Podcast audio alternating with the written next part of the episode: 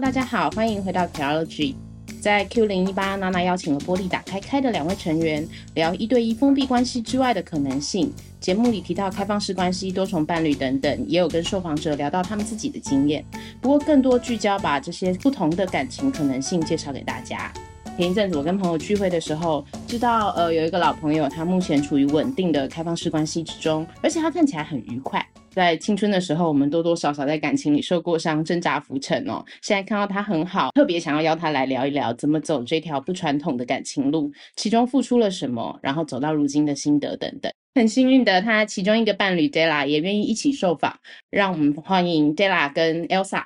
Hello，Hello，两位要不要先介绍一下自己，然后简介一下你们现在处于什么样的感情关系之中？嗨，我是 Elsa，然后我现在是属于所谓的多重伴侣的关系，那所以我现在是有两个呃女友，然后其中一位是 Della，那我跟 Della 是属于这种就是多重开放的关系，那我还有另外一位女友，目前呢是属于就是多重，但是呃有条件的开放 的状态，就是会持续的动态沟通这样子。目前是这样子，嗯，Hello，我是 Della，那我呢也是处在一个多重开放的关系里面。除了刚刚的 Elsa 是我的女友之外，我还另外有一位就是跟我缔结一个 BDSN 关系的 Sub。Sub 简单来说呢，你们可以把它理解成是呃小宠物啦，或是小秘书等等的，就是一个我们称之为臣服者这样子的概念，就是我们去建构了一个上下不平等的关系哦。除了此之外呢，当然，我现在也还是有一些呃其他的约会对象，但是目前正式建立关系的就是 Elsa 跟我的 Sub Kara。好，我想现在听众大概会有一点迷惑。这样子好了，我们从 Elsa 开始，就是你刚刚提到你现在两个。呃，有稳定的关系的交往对象，两个其实有一点点不同，对不对？在跟你的互动关系之间，对，有点不太相同。对你来说，最大的这个不相同是什么？刚刚提到，就是你跟另外一个对象是，你有特别提到有条件的这个，嗯，嗯，这个部分。我的另外一位不在场的女友呢，她过往的感情经验都是属于一对一的模式，那就是呃不幸的遇到我，呃，当然我们在交往前他就知道，就是我是希望能够走一个开放关系，以及我当时跟 Della 在一起大概七年。他加入的时候，他也了解我原本的状况，然后反正在感情的进行当中，他也愿意就是在接受我目前想要做的现况，然后他也愿意去了解就是开放式的形式，所以我们就是一步一步的沟通，然后跟去讨论他目前可以接受的状态，然后或者是这个状况，如果你有哪些不舒服的话，就是我们有一些沟通的过程，走到现在也已经三年了，对。像我们在准备这次访谈之前，就是我也是在跟他核对，所以那目前我们走到现在，你觉得还是怎么样的开放条件呢？还是什么的？就是就是这个东西我们都有在 review 过这样子。所以这是一个三个人的访谈，但有四个受访者的一个 一个感觉。哎，Della，你跟 Elsa 在一起的时候，两个本来就是抱着就想要拥有开放式关系的。哦，对哦，我们当初在开始谈我们要不要建立关系之前，其实就有先沟通过我们对于关系的想象嘛。那其实一开始 Elsa 就蛮明确的告诉我说，她想要的是一个开放的关系，但那个时候她提出的是只有开放，而没有到多重伴侣。也就是说，我们可以跟伴侣以外的人有亲密互动，但是那个时候 Elsa 其实是并不支持我去建立第二段、第三段的伴侣关系的。嗯，那个时候是这样子，刚好那个时候，因为我刚结束我上一段关系，呃，那个时候会结束，也是因为我发现我跟我前女友的一些感情上的核心价值观不同，然后我也感觉到说，其实，诶，一个开放式的关系是更接近我想要的感情跟爱的形式的，所以那个时候我就欣然同意，我觉得，诶，开放很好啊，我本来就不觉得我想要在感情里面去。束缚对方，去让对方因为勉强而去不能够去做他真的想要做的事情。嗯，所以基本上 Elsa 算是你第一个两个人都很确定说你们是要进行一个开放式关系，然后在这个前提底下，然后去走这个感情的过程的人嘛？对，没错。你为什么会？因为通常我们开始谈恋爱的时候啦，大家大概都是从一对一关系开始嘛。Elsa 是为什么会想要进入这个开放的关系？你你看到有人，比如说时间的这个，你觉得是是你向往的感情关系吗？或是呃，其实我在回溯我 当初会决定这样走的，其实是很长的一段历程，然后。我我自己这阵子就在整理这些过往的回忆的时候，就是我大概反省之后，我觉得我自己之所以会选择开放式关，大概有分两个原因啦。一开始就是对，就是如同刚刚你有讲的，就是我们一开始其实都是走一对一。那我刚开始进入就亲密关系的经验的时候，也。应该说，我们也只知道这样的关系模式，那就会觉得哦，那如果我决定要跟一个人在一起，就是哦，要有一生一世的打算呐、然后就是要彼此是很相爱的这件事情上。但过了这么多年，然后、情感生活的起起伏伏之后，就是其实我对于这件事情，关于在一起跟。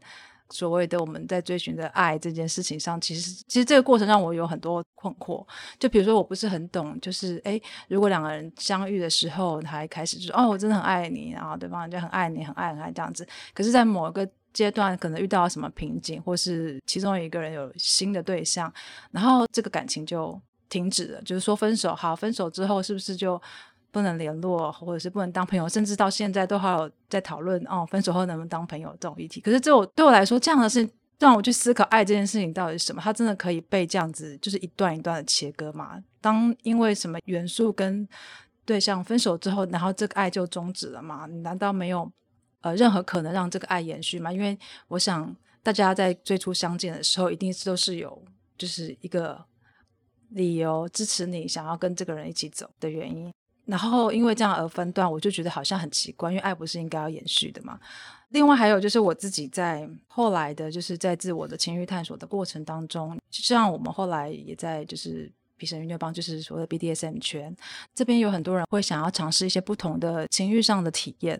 这个时候常常会遇到一个问题，就是说，哎，那原本的伴侣他不一定会想要从事这样子的探索，我比较没有兴趣。但是想要探索的这一位，他并没有想要。停止原本的关系，他只是想要从事某一方面的情欲探险，但是并不减损他与原本关系中的两个人彼此的契约，或是本来的默契，本来想要共同努力的方向、未来的计划等等。这当中就会有好像有一些冲突矛盾。回归我自己而言，举一个例子来说，就很多年以前我自己呃在国外生活的时候，那我曾经也有一个长期陪伴了几年的亲密伙伴，我自己当时也觉得，诶，他其实是我在。那个时间当中，我觉得我身边大概是我最重要的一个人。可是那时候我人在国外，然后那时候其实我有身边有很多新鲜的事，我想要去尝试或是想要去探索的。然后，可是那时候我就觉得，如果我现在进入了一个一对一关系，那我是不是就必须要不能做这些事情？就是在当时我们所知道的情感脚本里面，我好像就不能怎样怎样怎样。然后对我来说，我也很恐惧去进入一个我们当时以为只能选的一对一关系。所以种种这些原因，在我后来听到了开放式关系这个名词之后，我就突然觉得，哎，这好像是我想要尝试的。然后我也希望我的对象能够跟我一起讨论，然后看看能不能够进行实验。这样子的，就是开放式关系，因为其实我们在过去的嗯成长环境当中，其实我们基本上很少看到这样的脚本。在过去了，我说很久以前，对，所以于是就这样子想要往这个方向走的想法，这样，然后又刚好碰上 Della 愿意跟你跟你试验这个，呃、在之前的关系里面也有过类似两个人讲好的情况嘛？嗯，呃，有，因为我后来回台湾之后，就是我。开始接触了台湾的 BDSM 圈呢，那时候我就是进入了皮绳愉悦邦的活动。当时呃进入的时候我是单身状态。其实也是因为我单身，我才敢去 BDSM 的活动。因为就是我有这个想法，我这个想要去接触这个圈的念头。可是，在当时一对的关系下，我不太能够跟有对象的时候跟他说：“哎，我想要去参加这样子的活动。”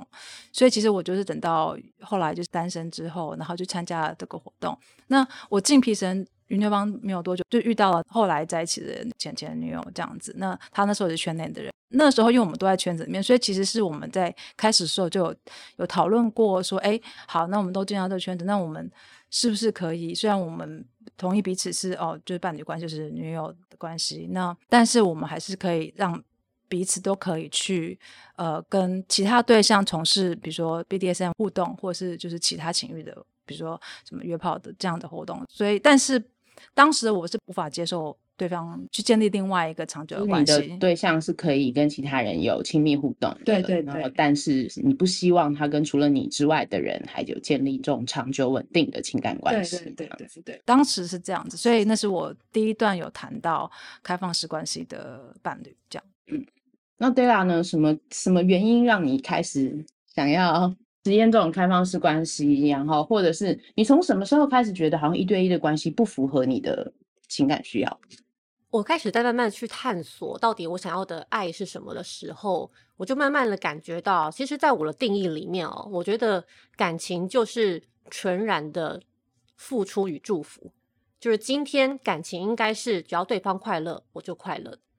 自私的像是嫉妒啦、占有啦等等的这些成分，我觉得它应该是所谓的欲望。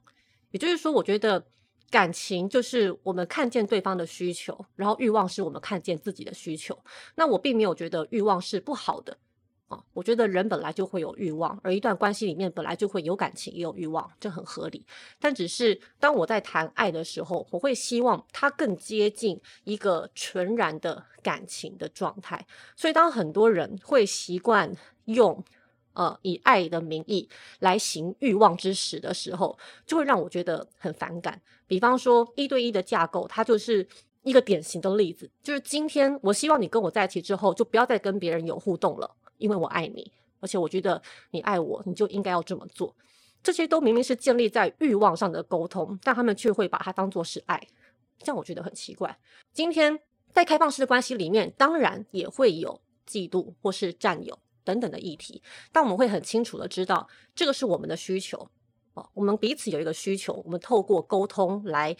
调整到一个呃可以让彼此比较舒服的方式。所以开放式关系有这个沟通的空间，然后我们也很清楚，这个沟通是为了要让彼此的需求得到一个共识性的满足。但这并不是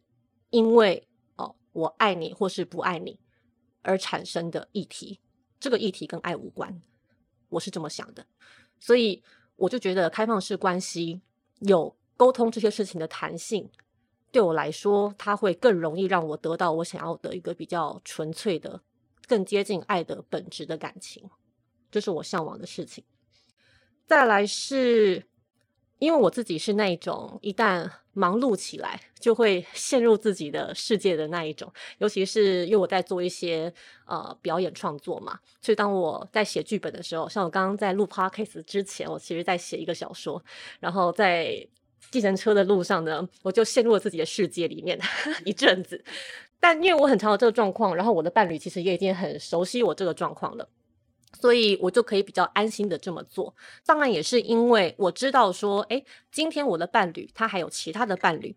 所以如果说我有一段时间我需要完全沉浸在我的世界里面的时候，我比较不会有那种罪恶感，想说啊，我是不是冷落他了？我是不是让他好像这段时间身边是没有人的？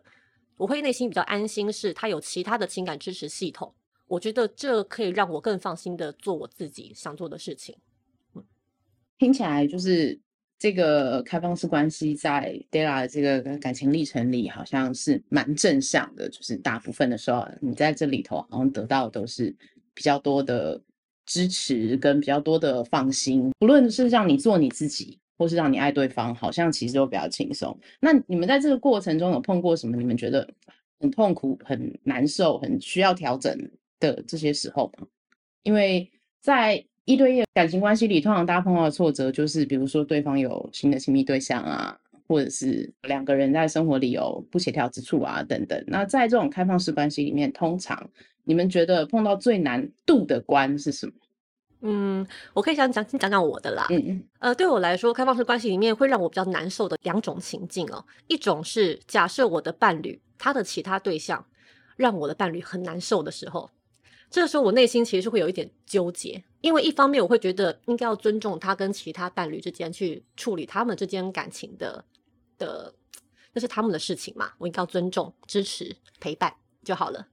可是呢，有些时候也是会蛮心疼的嘛，你就会觉得你的伴侣在别的伴侣那边受了委屈，然后就会觉得说，哦，当然我今天没有在暗指任何的伴侣，我今天在讲一个 泛泛之论，你知道的，因为我们彼此也曾经有过很多其他对象嘛，所以大家不要觉得好像我在暗指谁，没有没有，我只是在讲说，如果今天我的伴侣因为他的别的约会对象好了，在那边受到了委屈，那我内心可能就会有一个纠结是，是天哪，我好想要干涉进去哦，或是我好像觉得那个不是一个好对象，我是不是应该要说几句话来让他思考这段关系是不是适合他？但我又觉得我好像。以一个支持性的立场，我好像不该这么做，好，这可能是一个比较为难之处，这样子。那再来第二个是，假设我的对象之间他们的需求产生冲突的时候，这个时候也会让我觉得很痛苦，嗯，真的很痛苦。比方说，像我自己遇到的例子哦，有一次是我的两个对象，有一个人他是刚流产完。然后身心都比较虚弱、匮乏，需要陪伴的时候，然后同一天呢，另一个对象是他生日，然后是我们第一次要过他的生日，所以算是也是蛮重大的日子。等于在同一天，是我本来跟一个对象 A 约好要帮他庆生，但是对象 B 呢，他可能前阵子刚流产完，他刚好那个时候上台北来，就想要见我，在同一天想要见我，这样子有这样的约。当然，在当下我内心纠结之后，我还是觉得这个需要陪伴的这个需求是比较相对来说比较重重要的。好，所以我就也是跟我的另外一个对象讲说，那不然那就是可能白天的时候我们就先帮你庆生，但是晚上的时候我可能就要去陪另外一位，这样，那对方就是也可以接受。对啊，当然后来因为阴错阳差的，就是我没有接到对象 B 给我的电话，所以我后来没有去赴那个约。但总之就是今天。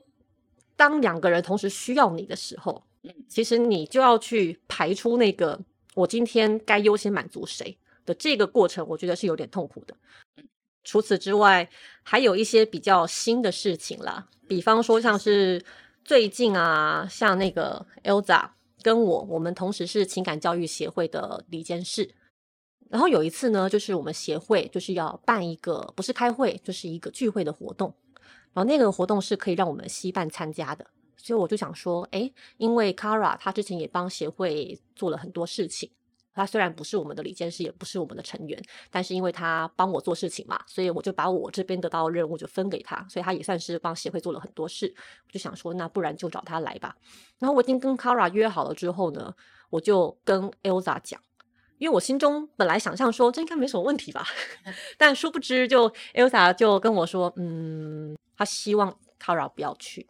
当然，他会讲他的理由，他会希望有一个场域是只有我跟他可以好好相处的。那如果说今天诶多了一个 Kara，多了一个我别的对象，他好像就会要分心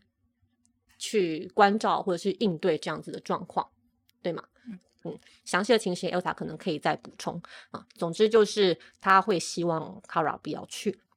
就那个时候，我其实就要担任一个居中沟通的角色，就是我也要去跟 Kara 讲说，哦，就是就 Elsa 可能有些顾虑，但是 Elsa 不是因为不喜欢你哦，Elsa 是很喜欢你的，但是只是因为这个情况可能会让他有点压力这样子啊。当然最后就是 Kara 就没有去了。但这个沟通事后我们来看，会是觉得是一个我跟 Elsa 之间很珍贵的，也算是很成功的沟通。但是确实，那沟通了几次的过程里面，我内心也是有一点情绪啦。那我那个时候去处理情绪的方法是，当他一开始跟我讲说他希望 Kara 不要去，顶多可能就是我们聚会完结束的时候，Kara 可以来载我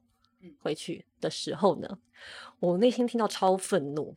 但我当下没有讲，我就是我说好，那我就再沟通看看。所以你当时的感觉是愤怒？对，愤怒。然后我自己写了日志，我就开始写说，怎么会说 Kara 不能去，然后可以来载我？是把人家当工具人吗？是他只有资格来载我，还没有资格参加我们的活动，是不是？怎么会提出这么荒谬的建议？这样我内心就非常非常的生气，谢谢。但是我写到后来，其实情绪抒发完之后，我就会回归到，其实谈开放式关系，我觉得很重要的一个。心理上的原则是用最大的善意来解释你的伴侣以及伴侣的伴侣哈所做的各种各样的言行举止哦，就是好。那我今天用最大的善意来解释对方。其实我相信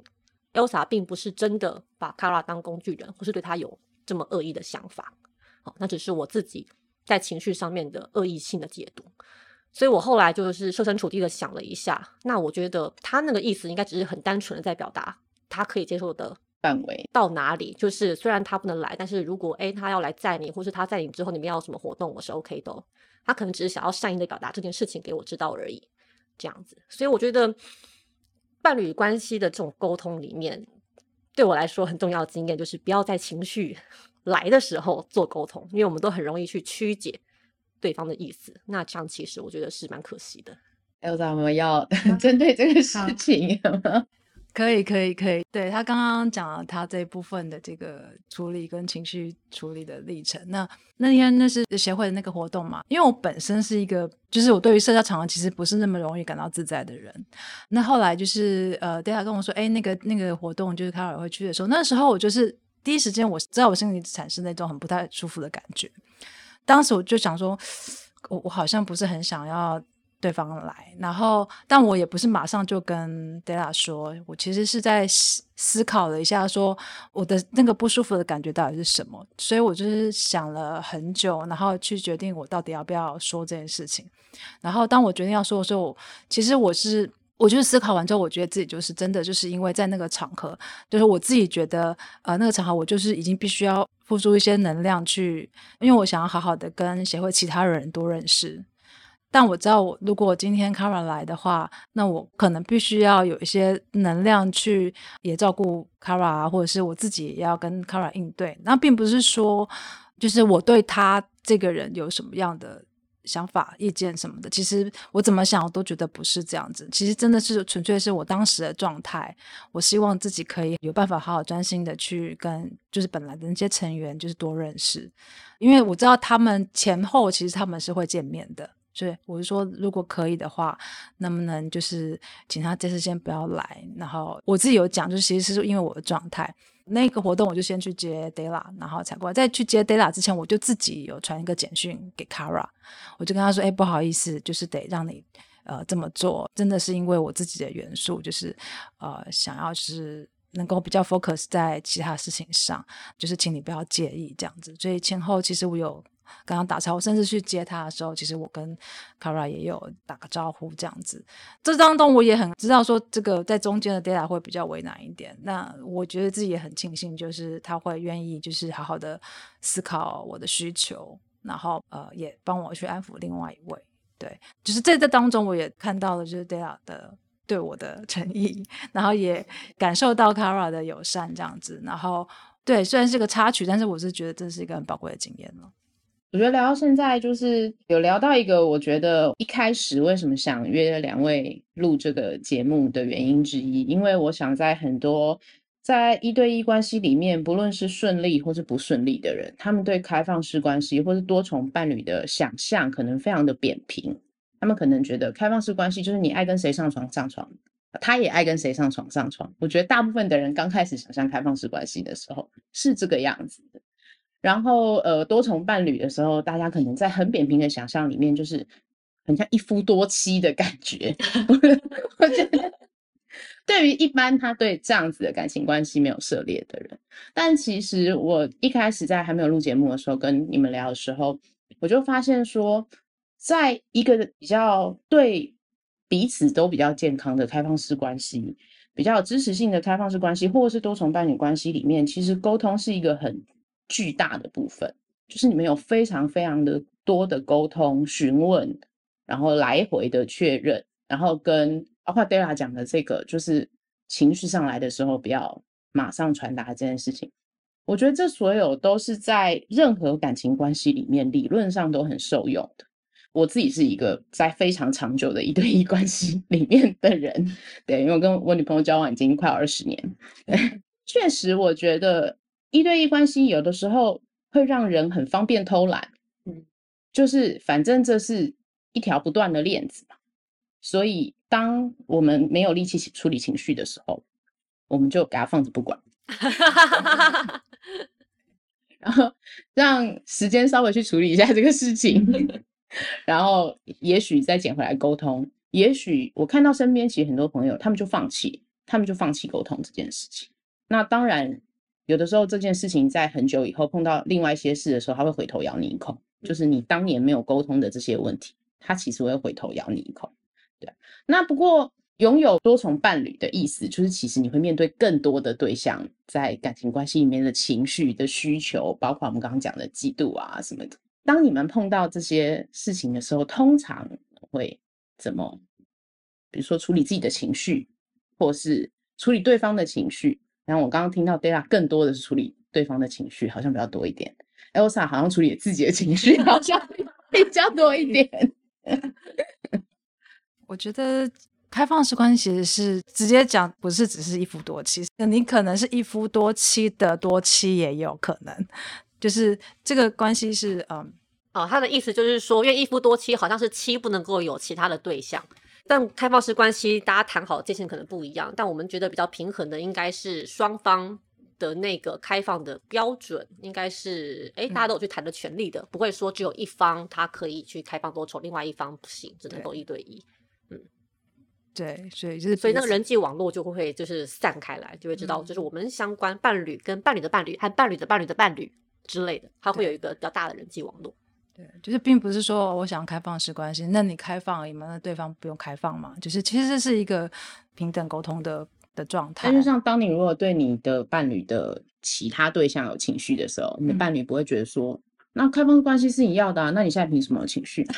哦，千万不能这样想。对对对，对，因为我觉得沟通里面有个很重要的环节，就是我们要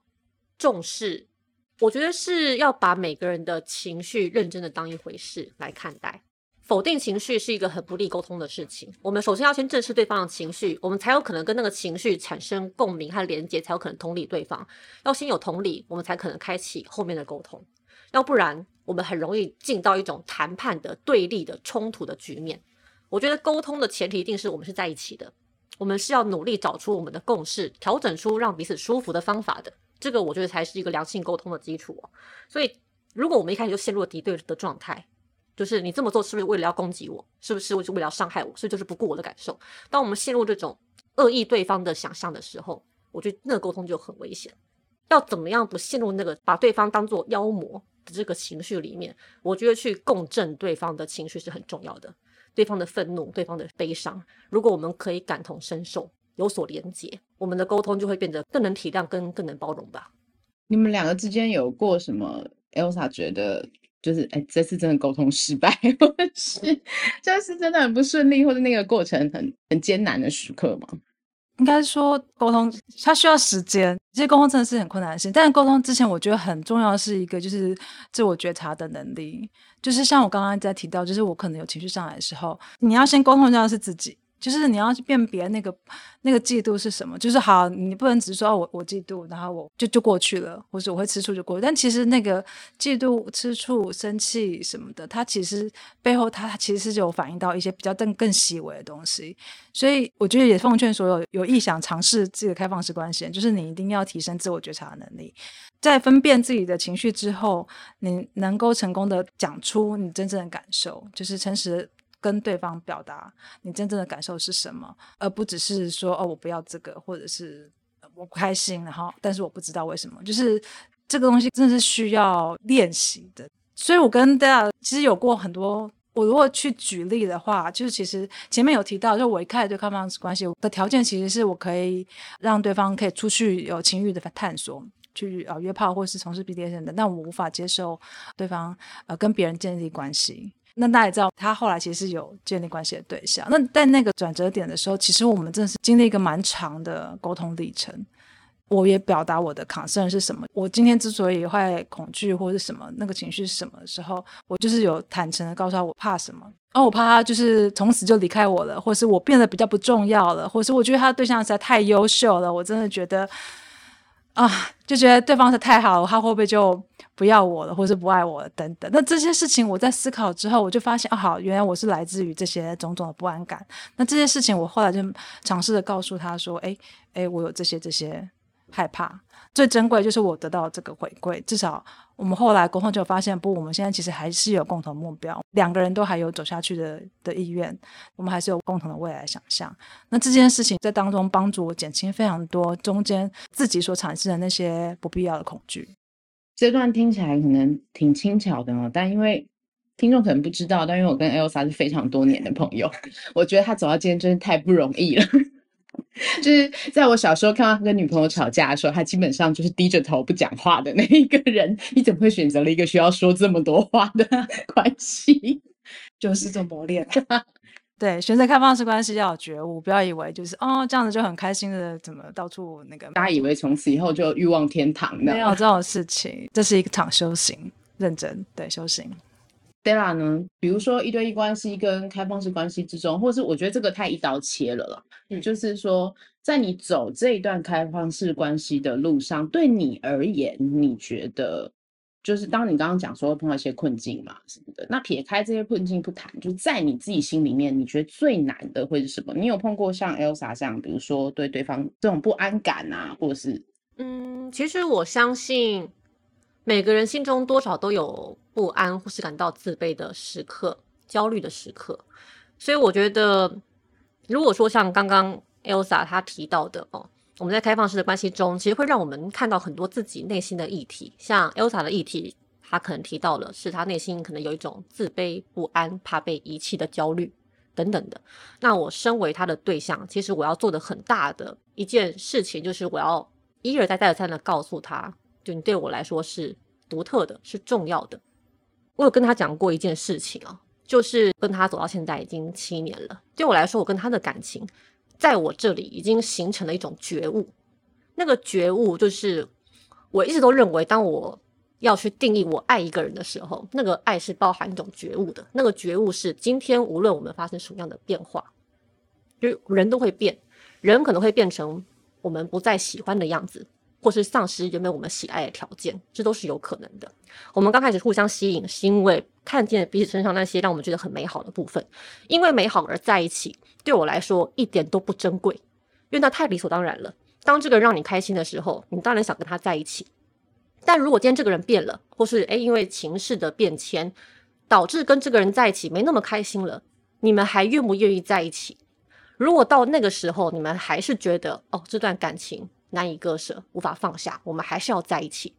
那个时候，我觉得就是让我见证到爱的时刻，就是爱是一种能量，可以让我们跨越那一些很艰困的时刻。所以，正是因为我跟 Elsa 走过那个从开放进到开放多重这样子的一个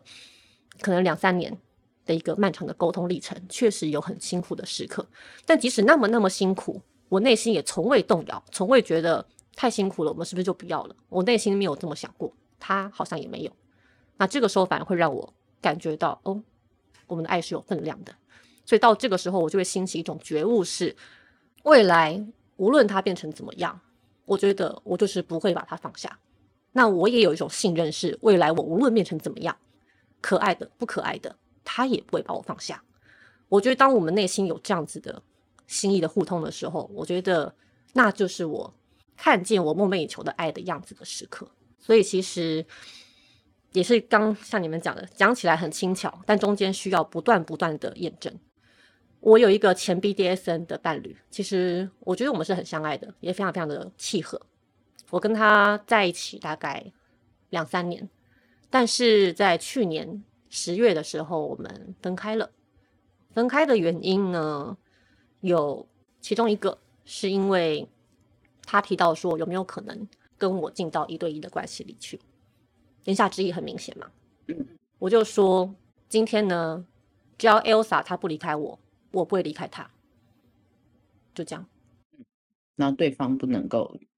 他就是想要一对一的关系。那个时候当然也还没有那么肯定的这样想，可是他总之就是至少他希望在你们的感情里面排除 Elsa 这样。呃，我也不会是这么直接的去做这个连接，但后来我们就核对彼此想要的感情的。形式可能不一样，但总之我把这个事情转述给 Elsa 听的时候，我也当然很希望让 Elsa 知道她在我这边的分量，因为她一直都会觉得我身边好像会遇到很多很优秀的啊，或是我跟别人好像很相爱啊之类的。但是我想要不断的让她看见的事情是，她一定是有无可取代的珍贵之处，不然为什么我们会走到现在？不然感人。呃，就是接续刚刚 Della 的感人。还是我被感动了一次，对，很幸运的就是我们的关系就是的珍贵之处，就是我们可以得到彼此的回馈。那这个东西是我们可以走下去很很大很大的呃理由跟很大的能量来源。那这个能量对我来说很重要的是，它也让我更知道如何去爱人。因为我从德雅这边得到的能量，然后我我有说过，就是我现在有另外一个女友，那她本来是比较习惯于一对一的形式，也因为我在这边得到的爱的能量，跟就是从过去到现在，就是沟通去解决问题的这个练习，也有很好的帮助我现在面对我的另一段感情，然后也因为我自己有过这样的历程，然后我也真的能够更能够同理，嗯、呃，对方要怎么去一步一步接受哦。我或是开放式关系，或是我们如何能够在亲密关系当中能够保有原本的自我，就是保有，比如说刚刚大家提到那个当初你开始相爱的那个人。而且能够让这个相爱的两个完整的人都能够在亲密关关系当中，不要受到传统一对一的框架而被限缩或压迫，然后都能够在这里面比较能够真诚的做自我。因为跟大家我们这段时间练习也能够帮助我更能，比如同理我现在的对象，如果他有不舒服或是其他情绪状态的时候，我也更能够去同理这种感受，然后我也更能够，因为我从另外一边得到能量去。包容他的目前的状态，然后去去沟通这样子，所以这个其实对我来说也有蛮大的形式，而且应该是我蛮感恩的这样的现在的状态。这样，我觉得可能听到现在的听众，他可能就会觉得啊，你们说的很梦幻啊。我相信有一些人，但是实际上，我觉得有的时候此路不通，换条路走，本来就是人生嘛。像比如说对我自己来说，我会不会说，哎，今天跟你们。哦，录完这个访问以后，我就回头跟我女朋友说：“哎，我们也来尝试一下开放式关系。”其实我不会，因为对我来说，我跟我的这个对象之间此路没有不通，我可能就没有需要换条路走。可是我相信有些人是需要换条路走的，但是换条路走的过程里，也许他今天听到这一集，他可以不用受那么多伤，撞那么多墙，也许他可以得到一些什么，让他这个换条路走的过程里能够比较容易。或是比较知道怎么去尝试之类的，有没有什么还想跟听众说的？呃，我首先要说，如果你听到这边，你觉得诶，开放式关系好像很梦幻的话，很抱歉，我先戳破你的泡泡哦，你可能要重听一遍，因为我们其实讲了很多我们很痛苦的时刻，对，所以其实它并不是一件梦幻的事，就像刚刚讲的哦，它只是第二条路，那。每个人都有适合自己的感情模式。我们今天绝对不是要去推崇开放式关系比较好，绝对没有这回事。我们只是说它是一个选择，而每个人适合的形态是不一样的。那什么样的人相对来说可能比较适合谈开放式关系呢？首先，第一个哦，你可能自己就像刚刚提到的，你的自我觉察和沟通能力，你相对来说是比较有自信的、有经验的。好，而且你也喜欢做这种比较细致的沟通。不过，当然，我还是得补充哦，每个人谈开放式关系的形态不一样，也有些人他们不会，也不想做这么细致的沟通，他们可能是走一种概括授权、有默契、不沟通的形式，就是 OK，我今天就是对你就一个要求，你跟我在一起相处的时候，我希望你让我感觉到。我们的相处是精致的，你是全神贯注的，在我们此刻相处上的。我们没有见面的时候，你要怎么做？我觉得是你的自由，我觉得你开心就好。也有这种，那他们就比较不会需要做那么多很细致的沟通，那也是一种形式。总之，你要找到适合自己的形式哦。再来就是，诶，你找到这个形式之后，假设你现在有伴侣，那你可能也要先确认对方想要什么形式，你们要谋求一个共识。然后那个沟通的过程，不要有觉得说哪个状态比较好，你为什么不那样那种质疑，就是要去尊重每个人的需求。因为我一直都相信，今天我们之所以舍弃一对一的脚本，并不是因为我们觉得一对一不好，而是我们不希望我们的关系被脚本限制。我们希望关系回到我们每个人核心的真实的需求，去为我们自己的需求量身设计出适合我们的关系，这是我们想要去推的事情，这才是我们想推的。所以，当你有诶这个基础理解之后，还有一个就是 你现在工作没有很忙。假设你今天要去转换一个关系形式，那势必会有个阵痛期，尤其在你有伴侣的状况之下，你势必会有个阵痛期。假设你现在很忙，你没有那么多时间、那么多能量去经历这个阵痛期，你可能就是再晚一点，就是挑个比较好的时机。因为我很清楚了，我自己在忙不忙的时候，我身心状态，或是我的沟通能力、沟通的意愿，都会有很大的落差。我前阵子在忙剧场的时候，那个时候就有情绪就比较暴躁，然后那个时候如果要做什么很细致的沟通，可能效果就比较差。我现在就是哈，就是身心 健全，对，就觉得这种时候就可以好好沟通，就很开心。好，所以挑一个好适合自己的好时机。嗯，我觉得他刚讲的这个 很完整的，对。可是我我觉得大家听到这里应该也知道，就是其实有很多部分，不管是多重开放还是一对一关系。其实我觉得亲密关系要能够持续经营，刚刚讲的很多东西其实都很重要。就是不管你是想要走哪一个方向，那我觉得平等的沟通这件事情是很重要的，不是说嗯啊，因为你想开放你就开放，那你对方都想开放你呢，你有没有办法接受？这些大家都是要呃自己去反思的，就是有办法平等的看待对方同样的的需求，或者是你你们在进入亲密关系当中，你有没有办法让彼此还能够。展现原本的自我，然后不要被一些外在的因素去压制，这样子，然后我们可以重新回归，就是就爱的本质，不要把一些我们所成长环境中看到那些情感脚本、连续剧、影集或者是什么，来当做一种理所当然的潜规则。就是我希望，就是不管是什么样的形式，在亲密关系当中都能够细致的去探讨，跟看到彼此的样子，就是原本完整的样子。好，那希望大家今天听完这一集都能够有一些得到，然后都能够更仔细的去看看自己，然后也更仔细的去听听对方，不论你现在处在什么样的感情关系里面。然后，如果你想要从呃比较常见的一对一关系里头转换到可能开放式关系或是多重伴侣的话，其实有呃一些不同的团体可以让你获得资讯。比方说，像是拆框工作坊，或者是玻璃打开开。那玻璃它相对来说比较偏 LGBT 团体，那拆框的话就是异性恋居多，但他们其实并没有做很明确的拆分啦。或者是你可以关注我们的台湾情感教育协会啊，它其实就是由皮绳与虐帮、拆框和玻璃的人就是共同组成的一个协会。那我们呢也是有在办年会哦，大家可以关注一下。我们在十二月初的时候，其实会办一个年会，详情可以上我们的相关粉专去搜寻看看。以及呢，就是我个人有开一个 podcast 叫 BDSM 跷跷板啊。假设你刚刚听到了一些跟 BDSM 有关的东西，诶，也让你感兴趣的话呢，也可以。来了解一下我们的节目，因为事实上 BDSN 圈里面也还蛮多这种跟开放有关的议题。因为就像我们刚刚说的，呃，假设我们有 BDSN 的欲望，但我们也有一个伴侣的需求。可是有些人对于 BDSN 的对象和对伴侣的想象呢，他们是不一样的。就像一句话啦，就是我喜欢的 Sub 是比我年轻的，但我喜欢的女友要比我年长。好，假设有这种需求的话，那对我来说，我可能就会需要找两个对象，所以这也是为什么 BDSN 圈可能跟开放式关系圈，诶，有还蛮多重叠的部分的原因，所以都可以去多了解，然后希望各位都可以找到最适合自己，让自己感到最舒服的经营你的生命、你的关系的形式。